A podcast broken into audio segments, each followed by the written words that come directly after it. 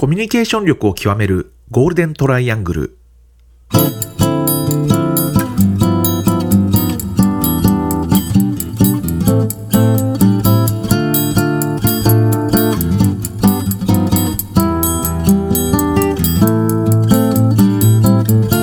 仕事でコミュニケーションを扱う3人がこれまでの経験や最新の話題を語りながらコミュニケーションとは何かを一緒に考えていくポッドキャストです。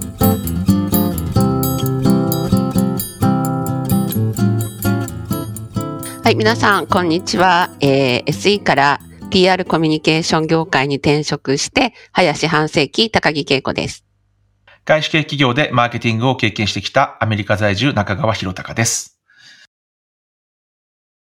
それよりも、だから、私も、だから、ヒロさんに常々聞きたかったことがあって、はい、はい。あの、わね、私も結局、田中さん経由でヒロさんうんと。こうやってお会いできてますけど、そうですね。私がお会いした時からもうアメリカにそもそも住まれてお仕事をされてるから、はい。あの、どうしてアメリカに住んでるのかなっていう素朴なそうですね。あの、結構、あの、なんて言うんだろう、現状に流されやすい人なんですけど、アメリカへのなんか憧れみたいなのはすごい小さい時から結構あって、あ私なんか子供の頃から、なんか映画とか、あの、ドラマ海外のドラマすごい大好きで、まあそういう意味では別にアメリカだけじゃなかったんですけど、なんか深夜とかに、今はあんまやってないんですけど、なんか深夜に。昔のそう、あの、海外のドラマとかの再放送をすごいやってたんですよね。うんうんそうですね。で、それを結構ビデオに撮ったりとかして、で、まあ最初はあの、なんかかっこいいなとか、面白いなとかっていうので見てたんですけど、うん。だんだん興味が出てきて、やっぱりなんかこれは英語にもちょっと興味が出てきちゃって、その、二カ国語放送とかでやってたので、はい日本語聞いた後にちょっと英語でも聞いてみたりとかして、えみたいなことをして、なんか、その、そもそも、その、海外の映画とかドラマに興味を持ったき、本当のきっかけって、なんか、例えば家族で海外旅行に行ったとか、なそうですねあるんですか？海外旅行はなんか意外とあの、こう小さい時からい行かせていただいていて、いい親だ。小学、小学校の3年くらいだったのかななんかハワイにすごい小さい時に行ったのが、やっぱりなんか強烈に残っていて。やっぱりね。うんうんううんん。。なんかやっぱりすごい全然違う、なんか文化というか、なんか違うものがあるっていうのを、なんか、すごいショック、子供ながらにやっぱりこう、すごく強烈に印象があったみたいで、で、その後もまあ、まあ3年に一遍くらいハワイになんか行ってる時期があって、いいですね。はい。で、なんかハワイいいな、みたいな。で、うんまあその後アメリカに行ってみたいなのがあって、うんうんうんあ、なんか、ああの、日本じゃないのってちょっと、興味、なんていうんですか、別にあの、アメリカがすごいとかっていうんじゃなくて、単純に日本じゃないものに対して興味を持っていたんだと思うんですよね。はい。はい。なので子供の頃からそういうのはあって、うんで、まあ海外に興味を持って、ドラマに興味を持って、みたいなところで、で、大学に行った、行ってた時に、あの、大学で、こう、交換留学の制度があって。で、まあこれ、あた、あまあ、なんていうの、当たったらいいな、くらいの感じでテストというか、うんうんまあ受けて、うんうん。で、まあ受かったんですよね。非常にラッキーなことに。ああ、で、交換留学してたんだ、大学時そう。で、アメリカに1年間交換留学してたんですよいい。ですね。そう。はいえ、それはどこだったんですかアメリカの？それはあの、アメリカのインディアナ州っていうとんでもない田舎だったんですけど、渋い。渋いですよね。どこって感じですよね。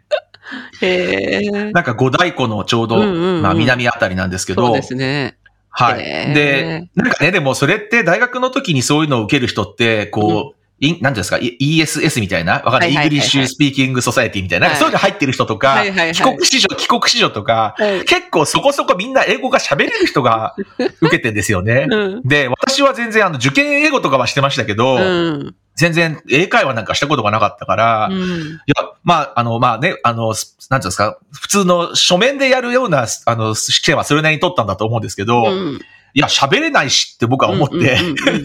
まあでも一応受かってしまったので、うんうん。なんかまず最初に、あの、その地域、その、なんていうの、インディアナだけじゃなくて、その五大湖周りの州の、なんか、なんていうんですかね、アソシエーションがあって、その大学に行くっていう、こう、プログラムだったんですよ。なので、はいはい私はインディアナの学校なんだけど、この人はオハイオの大学に行って、この人はアイオワの大学に行ってみたいな、そういうプログラムで、うん最初の2週間、さ2週間かな ?3 週間 ?2 週間かな？にオリ、オリエンテーションっていうことで、それで30人くらいの人が、まあそこに、あの、派遣されるんですけど、うんまず一緒に2週間勉強しましょうみたいなのがあって、うんうんうんそこでこうクラス別みたいな、こうなんか、クラス分け、英語によってのクラス分けとかされて、もちろん私は一番下のクラスに入れられて、なんか他のクラスの人はすごいちゃんとやってるのに、私たちはすごいなんか、まだ英語全然喋れないみたいな。本当にこんなんで1年間どうやってやっていけるんだろうっていうふうにちょっと思ったんですけど、まあ、やっていけるもんなんですかね。なんかどうにかなったなっていうのがあって。なるほど。でも、でもまあ、多分英語力がすごいあったわけじゃなくて、単純にこう、結局英語はこう、恥ずかしいとか、うん。なんかこう、間違ったらどうしようとか言っててもしょうがないので。もうとにかく喋んなくちゃいけないとか、その度胸、度胸でやるもんだっていうことを、まあ一年間できっと学んできたんだろうなっていうかうん自分的には思っていて、でまあますますちょっとアメリカに対してこうなんだろう、面白い国だなというかユニークだなというふうに思ってたっていうのはその時期あったと思います。なるほどね。はい。で、まあそれで帰ってきて、うんで、それで1年くらいのうちに、まあ、あの、ね、就職活動みたいな時に、まあいろんな会社受けてたんですけど、うん。まあもう、な、あ、でもそれを言い出すと、もうちょっと違う進路を考えていて、実は私も大学院ってちょっと考えてたんですよね。ああ、はいはいはい。はい。で、結構ゼミの先生にもすごい、あの、こうなんか、すごい、なんつうか、大学院に来てほしい的なこともすごい言われていたりしたし、まあ自分もなんかそういう道もあるなっていうふうにちょっと思っていたんですが、それこそあのゼミの仲間の一人から、うんうん中川はなんかね、社会に出た方がいいと思うとか言われて、え、えそう？みたいな感じで、なんか全然僕もあんまり深い考えがあったわけじゃなかったんですけど、うん。まあ、ただその転職じゃなくてごめんなさい、就職活動っていうのは一生に一度しか多分機会としてはないから、あー。まあ、行くかどうかは別として、うんうんうん。せっかくこの機会にちょっとその経験をしておくのは悪くないんじゃないかっていうふうに思って、うん。まあ、就職活動いろいろしてみたんですよ。でで、私は恵子さんの時と違って、ちょっとバブルが弾けた後くらいで、結構就職難って言われるようなね。時期だったんですね。うん、で、結構本当にね、いくつしあの、ハガキを送ったかわかんないっていうくらいすごいたくさん送って、説明会もめちゃめちゃたくさん行ったんですよね。でもそれは、ここに入りたいっていうよりは、そのさっきも言ったように、単純にこれは面白い機会なので、そのいろんな自分が知っている会社の中、中に入って話が聞けるっていうのはちょっと面白いなと思って、うんだからそういう自分が興味がありそうなところに単純に見に、ちょっと見に行ってみたいな、覗きに行ってみたいな、みたいな。イメージもあったので、結構たくさんの会社に出して、うん。で、実際、説明会に行ってっていうことで、まあ、で、いくつかもちろん説明、あの、そのまま面接に進んでみたいな感じで、うんまあ、いくつか内定をいただいたりとかして、まあ、なんか一つ、あの、実は、それこそ、あの、今で、今の HP、あの当時は日本ヒューレット・パッカードっていう名前だったんですけど、まあ、ね。横川から日本に名名前がちょうど変わったくらいの時期だったんですけど、そうですね。で、えー内定実はそこに最初にいただいて、うん、で、ああ、HP いい会社だなと思って、うん。なんとなく私は HP に行くもんだっていうふうにちょっと最初の方思っていて、結構もう決ま、ほぼほぼ決まっていたというか、うんうん。気も気持ち的には決まってたんです。うん。でも、まあ一応他もまあ、興味だったので、一応他もいろいろ受けていて、うん。で、まあ他にもまた内定ちょっとずつ進んでったとこもあるんですけど、まあ最後の方になってくると、まあ HP と比べてうん。どうかみたいな感じになるので、結局途中で辞めちゃったみたいなところもいくつかあったりとかして、で、最後の最後まで残っていたのが、NHK と、うん。全然違うんですけど、NHK と Apple だったんですよ。へえ、で、すごい。Apple、まあ当時は Apple コンピューターなんですけど、うんまあ、あの、NHK は私それこそ何がしたかったかっていうと、さっき言ってた、海外ドラマの買い付けがすごいやりたくて、NHK ってすごく良質な海外ドラマをたくさんやっていて、あはあいうなんか文化というか持っている会社だったので、すごいそういうことがやりたいっていうのをすごい推して。それが気に入られたのかわかんないですけど、結構先まで行って、け健康診断まで行ったんで、おじゃあ結構いいとこまで。ね。もう、はい最後の方だったと思うんですけど、で、それと並行で Apple を受けていて、なるほど。プルもですね、あの、まあアップルのコンピューター、それこそ大学生でアメリカに行った時に初めて見て衝撃を受けて、なんだこれはみたいな。昔は、あの、文字でしか表示できなかったようなコンピューターが、やっぱりね、グラフィカルユーザーインターフェースみたいなのを見て、すごいショックを受けたので、うん。なんかすごい興味があったんですけど、当時、それこそアップルって、明日、明日潰れるのではないかという いうような状態で、明日3、3マイクロに変われるのではないかとか、うんうんオラクルに変われるのではないかとか、いろんな、いろんな噂が立っていた時期だったんですよね。うん。で、えっ、と、で、で、アップルも、まあ、最後の最後まで一応行かせてもらって、うん。で、えっ、と、面接、まあ、最後の面接受けて、一応、あの、まあ、内定をいただくことになるんですが、で、で、HP と、まあ、アップルか、どうっていうふうにすごい考えて、全然お、同じコンピューター業界ではあるけれども、全く毛色が違うし、そうですね。うん。でも私の中では、アップルはもうすぐ潰れてしまうかもしれないと思って、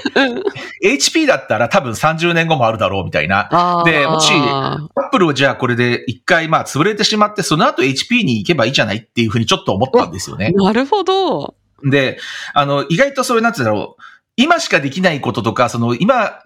自分にやってきたチャンスが、これ今しか使、今使わなかったらもう後はないなって思うことは掴むように基本的にはしてるんですすね。私いろんな人生の中で。それ多分、あの、留学、交換留学のことも多分そうだったと思うんですけど、こんなやっぱり幸運なというか、ラッキーなことは、チャンスはなかなかやってこないって思ったので、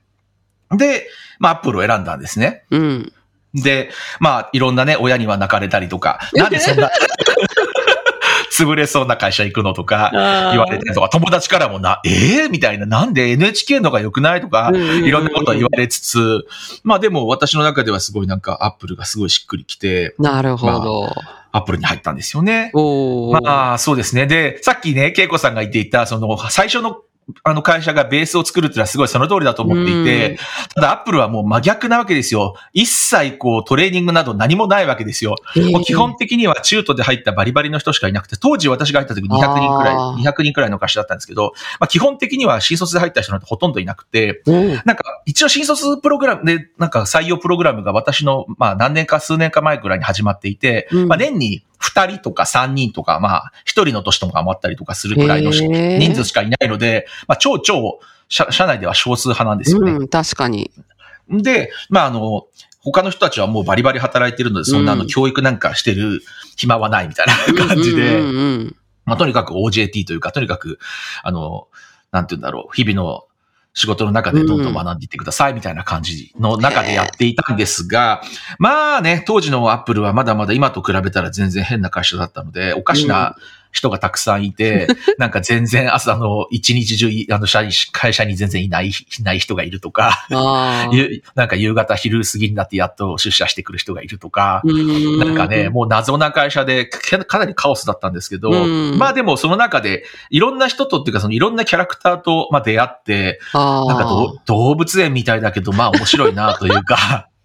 いろんな経験を本当させてもらって、でまあ、あの、まあすが、すごかったことはやっぱりその、なんて言うんだろう。この社会人1年目、2年目みたいな人に対しても、その人数が足りないから、とにかく、ちゃんとした仕事が結構与えられると、与えられるというか、責任が結構、なんか、あ与えられているというか、はいはいはい。こんなことをしていいんですかっていうようなことをすることがやっぱりたくさんあったんですよね。私、多分3、あれ3年目だったのかなくらいに、えっと、オンラインの Apple Store の立ち上げっていうのを実はやることになって、で、それも、もうなんか、クレジットがカード会社の人との交渉であったりとか、うん。銀、銀行との交渉であったりとか、全部私がやってたんですね。で、でも私なんかそのアップルなんかあのスーツとか着ていくような会社じゃないので、ジーンズとなんかシャツ1枚みたいな感じなわけですよ。そんな若造が20そこそこの若造がですよ。銀行は向こう課長クラスとか来ちゃうわけですよ。ですよね、ですよね。もうスーツとか着てや、もちろんやってくるわけですよ。はいはい。なん、なんだこいつはって多分思ってたと思うんですよね。確かに。まあなんで、だけど、まあ今考えるとすごいそういう、なんて言うんだろう。うん。すごいことをいろいろやらせていただいていたので、まあそういう意味では、まあ本当5年間くらいだったんですけど、うん。まああの本当にいろんな経験をさせてもらって、まあその後のやっぱり考え方とか、まあいろんなプライオリティの付け方であるとか、まあなんて言うんでしょうね。いろんな自分の中での仕事をしていく上でのこう重要度というか重要さ何を、何を重要と考えるかとか、うん。なんかそういう部分ですごくトレーニングされたなっていうのはありますので、まあ確かに自分のベースを作ったのは一社目だなっていうのはまさにうん全く同じ気も気持ちですね、そこに関しては。うんうんうんはい。で、まあ5年くらい働いて、なんで次の会社に行ったかっていうと、うんで、私もあの旅行大好きじゃないですか。うん旅行大好きなんですよ。うんで、えっ、と、ブリティッシュアウェイズっていう、えっ、と、航空会社で、うん。で、e コマース担当者っていうのをなんか募集してたんですよ。へえ。で、それって、えっと、だから2000年くらいの話なんですよ。で、うんうんうん2000年って、e コマース経験していて、30歳以下とかって多分ほとんどいなかったはずなんですね確。かに、確かに。だって、それなりのなんかね、最先端のビジネスだったし、そうですね。そんなことをあの30代じゃなく、3 20代の人がやってるっていうのは多分そんななかったと思うんですけど、うんうんそれを新聞広告で、新聞の求人広告で見たんですよ。はいはい、では、新聞ですよ。もうオンラインとかじゃないですからね。い。でも私もその、あの、ファッション業界、ジャパンタイムズで見ましたもん。いや、昔はだからね、ね求人広告とか新聞に載そうってですよね。たんですよね。そうですよね。そうそう。で、で、それを見たときに、あ、こんなの僕しかいないじゃんって思ったんですよね。なるほど。e コマース、e、ね、そういうマーケティング、e コマースのことをやっていて、30代にまだなって、30になってないとかって、いや、僕じゃんと思って。確かに確かに。で、旅行も大好きだし、これは自分だなと思って、えー申し込んだら、まあ、たまたまそれも通ってしまったと。ええー、そうなんだ。そう。で、ブリティッシュアウェイズに行ったのはいいんですが、うん今言ったタイミングでわか、もしかしたらお気づきかもしれませんが、えっと、入ったのは2001年の1月なんですけうんど、うん2001年の9月に、あの、9-11のテロが起こるんですよ。そうですね。あの、航空業界やっぱりああいうのにすごい弱いので、うん。もうその後マーケティングバジェットがもう本当全然何もないみたいな感じになってしまって、で、まああの、まあ一年、に結局2年くらいいたんですけれど、まあ最後の1年以上かな、1年半くらいは結構厳しかったというか、なんかあんまりやることがなくって、うんうん。ちょっと辛かったなっていうのがあって。で、まあしかもやっぱりあの、なんて言うんだろう、スピードが、スピード感がやっぱり全然違うんですよね。で、やっぱり許認可制度とか、まあはい今はそうでもないのかもしれませんけど、当時はやっぱり JAL の力がめちゃめちゃ強くって、お役所よりも JAL の、JAL にお伺いを立てるみたいな、そういうのがあったりとか、っていうかお役所が JAL にお伺いを立てるみたいな、言っていいのかよくわかんないですけど、そういう世界だったんですよね。うん、で、やっぱり何も動かない。その、やっぱり今までいろんなことがす、こう、自分のやりたい、まあ、やりたいよりってわけじゃないですけど、まあ、やりたい方向にどんどんどんどん推し進められていったような仕事と比べたときに、何も自分がアイディアを出しても、それが何も動かないというか、すすぐえー現実にできないという、まあ、そういう現実にぶつかって、やっぱりちょっとつまんないなって思ってたところはあったんだと思います。で、えっ、と、その次にまたコン,、えーコンピューター関関連というか、あの、まあ、ペリフェラルですよね。まあ、周辺機器の会社のロジテック、まあ、日本ではロジクールっていう名前なんですけど、あおーロジックね。へーはい。ロジクールに、えっ、と、入るんですけども、これはちょっとあの、まあ、それアップルの時のえー知り合いのつてで、えっ、と、まあ、あの、その仕事を見つけて、まあ、入ることになって。うん。で、まあ、その時はウェブですとか、まあ、最初ウェブサイトをやってほしいみたいな感じで、うん。ウェブマスターみたいな仕事ですみたいな感じで入ったんですけど私もともとプロダクトマーケティングにすごい興味があったので、プロダクトマーケティングやりたいですっていうのを言って、で、じゃあそれもまあ片、まあ片手間というか、それもじゃあうんどんどん経験してもらいましょうみたいな形で。で、えなんとですね、その時にまああの、一番、そう、ウェブカメラがすごいガンガン上がってる時代だったんですよ。はいはいで、で、今までのプロダクトマーケティングをやっている担当者がもうウェブカメラにすごい時間をすごい今割いていると。うん。なので、えっと、マウスとキーボードをやってほしいって言われて、でもロジクールにとってはマウスとキーボードってコアビジネスだったので、うんえ、そんなの僕やって大丈夫なんですか？みたいな感じだったんですけど、まあ逆に言えば安定したビジネスなので、まあ特に人が突然変わったからなんかすごい大きく変わるみたいな感じではないから、みたいな感じで、うんえーマウスとキーボードの担当をすることになって、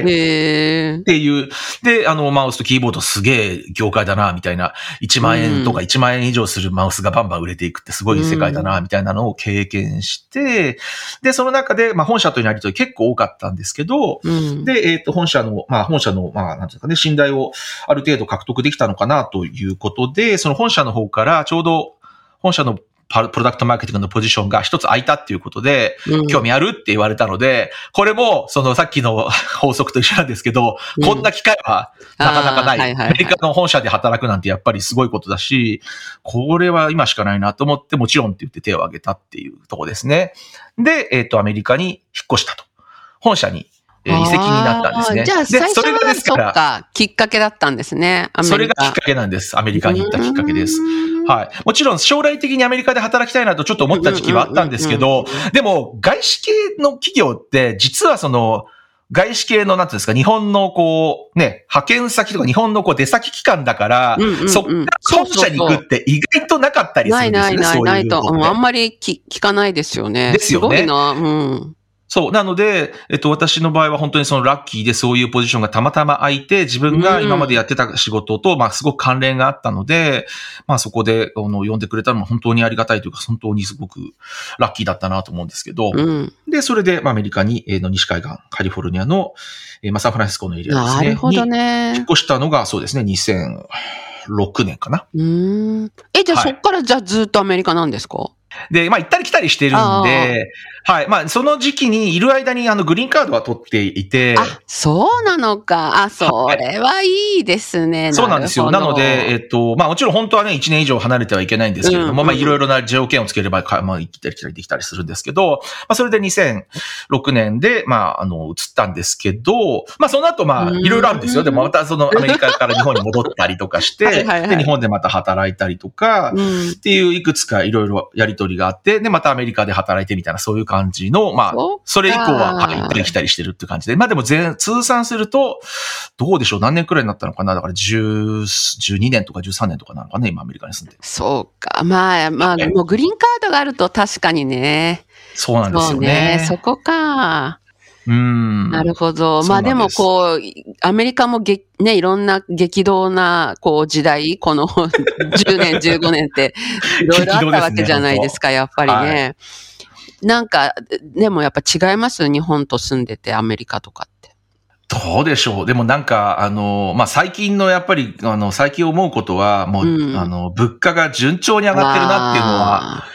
本当に感じますよね逆に言えば日本が上がらなすぎっていうのもあーるんですけど、え、でも上がってると思うんですけどね。住んでる私から。うん。でもそそんなもんじゃないんだ、思アメリカって。そうりいうレベルではないですね、やっぱり。あなんかね、もう全、どうでもいいんですけど、バターが、昨日、ちょうど昨日、一昨日か、買い物に行ったらー、うん。バターが一つこう、まあ、大きなパッケージですけど、なんかうん6ドルくらい、6ドルとかしたんですよ。うん。え、バター6ドルって思って、まあ日本バター高いんで、そんな高く感じないかもしれませんけど、三昔はね、3ドル、2ドル、3ドルとか2ドル、あなんだろう、50とか3ドル29とかわかんないですけど、それくらいだったんですよね、うん。普通に。ーうん。それが今6ドルになってしまって、まあこれもちょっと異常に今は高いんだと思うんですけど、でもなんか順調に上がってきて、本当なんかもう10年、10年た、どうだろう、2倍、2倍まではいかないですけあど、ー。ものによっては本当そういうなんか、2倍になってんじゃないかって感じることがすごいあるくらいうん全体として上がってます。なるほどね。うん。まあそれだけあの、お給料もね、全体として上がってるんだとは思うんですけれど、にしてもね、物が高くなってるのは本当間違いないなと思って。なんか日本はだから、そこのなんか、もちろんね、ちょっと昔と比べれば上がってるとは思うんですけど、うんあでも私の子供の頃と比べてもなんか、まあ2倍になってるものってそんなないかなって思うので。そうかもしれない。確かに確かに。うちのね、父親とか母親の時代からするとね、うんうんうんラーメン、ラーメン10円だったよみたいな世界とかあるじゃないですか。うんでも、そこから考えると私子供の頃から、さまあ、300円ってのはちょっとあんまり覚えてない。400円とか、まあ、例えばラーメンだったら500円、まあ、500円。あったかなくらいの感じで、でも今もラーメンはせ、まあ、ラーメンはね、そこそこ上がってるかもしれませんけど、え、でもそれを言うなら、もん、もんじゃ焼きですよ。私そう、だって私、本当子供の時100円、もうお小遣いをおやつ食べに行ってたのが、うん普通今なんたら、明太子なんたらチーズなんたらなんたらもんじゃがもうだって1000円以上するじゃないですか。そうですよね。ただ小麦粉だけなのにってちょっと思いますよね。そうまあ、いろんなね、なんかいろんなものは持ってるけどもも、ちろんもちろん。それこそ、だから、もう、10倍、100倍。まあ、10倍じゃくだらない。やー本当ですよね。もんじゃはびっくりですよ。もんじゃは確かにすごいですね。そう、ラーメンもだから高くなってる方かもな、だから、うん。ラーメンも、私、普通になんかラーメン屋さんで食べたのって、まだ280円とか300円の時あったそうですよね。300円とかありましたよね。私もなんか、そんな気がする。だから。で、年が、年がお互いでバレるっていう。そうそうそう。ねえ、まあ、まあ、そうか、物価か。まあ、だから、うんでもその分ね、給料も上がってるからね、アメリカの場合は。まあ、逆に言えばだから上がってる人は上がっているけれど、やっぱり差別、あのね、なんていうんですか、格差がついちゃうんだ。格差はどんどんついているかなっていうのは思いますので、まあ、それはもしかしたらやっぱりこの、じこの、だから十何年私が来てからだから十、うんまあ10年以上じゃないですね、17年とか、18年とか。では、すごく格差がやっぱりもっと広がったなっていうのは間違いなくある。ああ、やっぱりね。はい。まあ、だからこそね、やっぱりあの、トランプさんが大統領になったりとかっていうのも、なんか、ああ、なんかさもありなんというか、そういう時代に来てるなっていう感じはちょっとしますね。なんかでも、まあ、あの、日本と比較するのは難しいかもしれないけど、うん。ただ、そのやっぱり格差が、まあ、ああるからこそ、例えばね、うんその、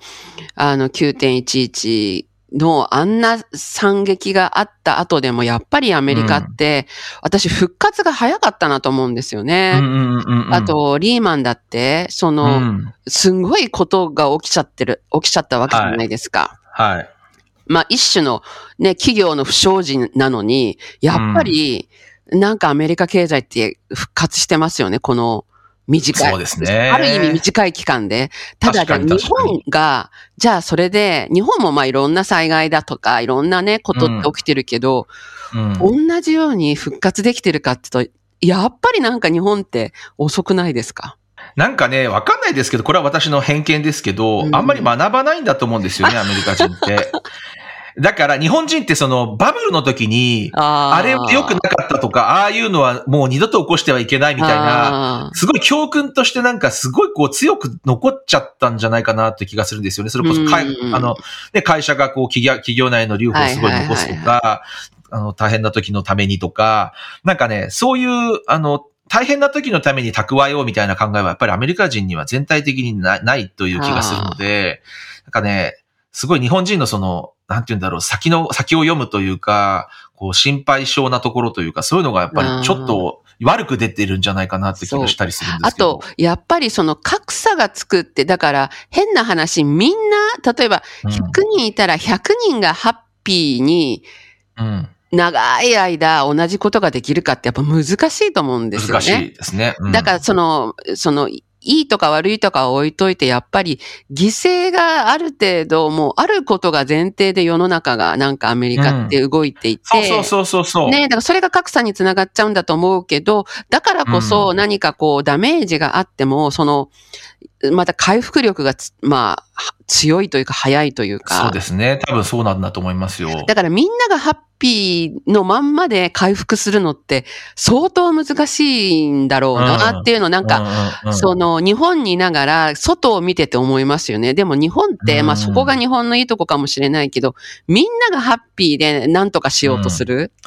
もうね。から、だからそこがでも結果として、そのいろんなそのリカバリーに時間がかかってる一つの、うんまあ、まあ、要因なのかな、なんていう気もするけど、まあ果たしてね、ねどどっちがいいかっていうのは、最終的にね、その50年後、100年後見てみないと、この結果ってわからないと思うけど、うんうん。そうってですね。いうのは感じますよね。今、今の時代を生きてる人間としてそう感じますよね。確かにそれはありますね。うんまあでもこれからっていうかさらにね、超高齢化社会のがやってくるので。これからね、なんなんか、かどうなるんですかねと思っちゃいますよね。だからなんかこう自分がその、その渦中にいるわけじゃないですか。本当に100歳まで生きるかもしれないし。ね、そうですよね。だからそうなった時に、こう、昔のね、ろ70代、うん80代ってもう、なんか、ほんと半分、ね、あの、元気でもなんかもう全然社会との接点がなくて。ね、っていう人、いう、その自分のおばあちゃんとかを見てても、もう家族のコミュニティだけみたいな感じじゃないですか。うんうん。でも私たちの時代って、もう体と頭が元気だったら70、80でも何かしてますよね、きっとね。そうですね。多分そうですよね。ってなると、多分そういう社会、そういういろんな、うん、と社会の仕組みとか、いろんなコミュニティ構造がきっと、もっと今とは違ってくるそうですね。から、なんかそこの作り込みはしたい気はしますよね。なんか。確かに確かに。そうですね。そうじゃないと自分たちがハッピーにならないから。っていうか、なんか、うん、自分が頭と体が元気でいるのが前提なんだけど。そうね。でも、まあ、ただ逆に言えば、若い人から見たときには、まあ、目の上の単行部までは言いませんけど、やっぱりこの、いつまで経っても上の世代が、の、の、なんていうんだろう、いるっていうのが、新しいことができないとか、自分たちの世界がやってこないとか、なんかそういう、なんていうんだろう、将来に対してのなんか、なんて見通しが悪くなったら嫌だなとも思うんですよね。やっぱり自分が、やっぱりなんか、主役になれるというか、なんかそういうのって若い頃から感じるのって、さっきの私のあのね、20代の時にすごい大きなことを経験させていただいたっていうのもそうなんですけど、なんか若い頃にそういうなんか大きなことがさし、もう社会となんてだろう、つながりがすごくあるっていうのを感じられることとかっていうのはすごい大切だとは思うので、なんかどうやってそれこそ、だから長生きしてしまうからこそ、どういうふうに、引退じゃないですけど、どういうふうにこう若い世代にこう、なんていうんですか、移管していくか、みたいなのもすごい一緒に考えなくちゃいけないの。私たちも楽しくいたいけれど、うん、でも若い人にも今後長く生きていく若い人にも元気でいてほしいし、なんかそこをなんかどういうふうにバランスさせるのかっていうのが、まだまだ自分が元気だから、うん、まあね、現役っていうつもり、ば、まあね、バッチリバッチリ現役現役ですけど、なんかどういうふうに若い人たちにも、こう、未来、将来のことをなんかこう希望を持っていけるのかなっていうのは考えてあげたいというか考えないといけないのかもしれないなと思ったりはします。なんかだから今あるものって、だからい、それこそ、あの、大、まあ大企業っていうとあれですけど、もうい今のこう、存在する企業はどん、企業にはどんどん私、若い人に任せていいと思うんですよね。で、その若い人たちが今の時代に合うようにその会社を変えていけばいい。大企業でも、うん、まあ、ある程度の中小でも。で、うん、この、えっ、ー、と、100年時代のこのマーケットって結局本当に新しいわけじゃないですか。だから、元気な、その、60代、70代、80代が新しいものをまた作ればいい。うんうんうん、そこって若い人は、その感覚がわからないからきっと作れ、作れないってことはないだろうけど、でも、うん、そのマーケットにあったものってなかなか形にはしづらいじゃないですか。だから、ね、今の社会をどんどん早く、その、若い人たちにもう譲って、うん、そのレガシー的なものをどう今の時代に変えていくかっていうのを若い人たちに、だって自分たちが生きていくわけだから、うん、そうですよね。それはもう若い人たちにも任せて、むしろ、もう私たち世代、もう本当50代、私50代ぐらいの人からやっていいと思うんだけど、が、この今ないその社会、今ない構造をなんか作って、そこで別にお金儲けまでしなくても、うん、そこでみんながそれこそハッピーに、うん、あの、死ぬまで生活できるような、なんかそのマーケットというか市場が、をだから作、作ればいいんじゃないかなっていうか、いいですね。ねなんかそれすごいいい気がします。その自分たちの世代だけを見ていくっていうのはいいかもしれないですよね。うん。だって若い人のが求めてるもの私もわかんないもんもそうそう、そうですよね。だからそこを一生懸命なんか、あの、だって上のね、それこそもう本当もしかしたらおじいちゃんぐらいの人たちが若い人たちに新しいもの作れなんて言ったって、うんうん、だってその最終決決済権の人たちがわからない、うん、理解してないですもんね。そ。それってやっぱりなんかちょっとおかしいよなって思ったりするから、もうそこはある程度、その、今の時代、まあそのね、会社のレガシー、やっぱ日本のいいカルチャーとかっていうものは、そのきちんと、あの、つなげてもらうっていうことさえ、こう、なんか、趣旨してもらえればね、こう、新しい時代に合った、こう、日本を作ってってもらえれば、会社を作ってもらえればいいんじゃないかなって思うから、そうですね、早く、そう、自分たち用のものを、ね、年寄りは作ればいいんじゃないかなっていう。そうですね。それはすごいいいアイデアだと思います。そう、そう。だから、うん、なんかやりましょう、ヒロさんも。でも、田中さんにも私はいつも消しかけてるんだけど、そう。ね、あの、田中さんたち世代の人たちが本当もっとそこら辺をね、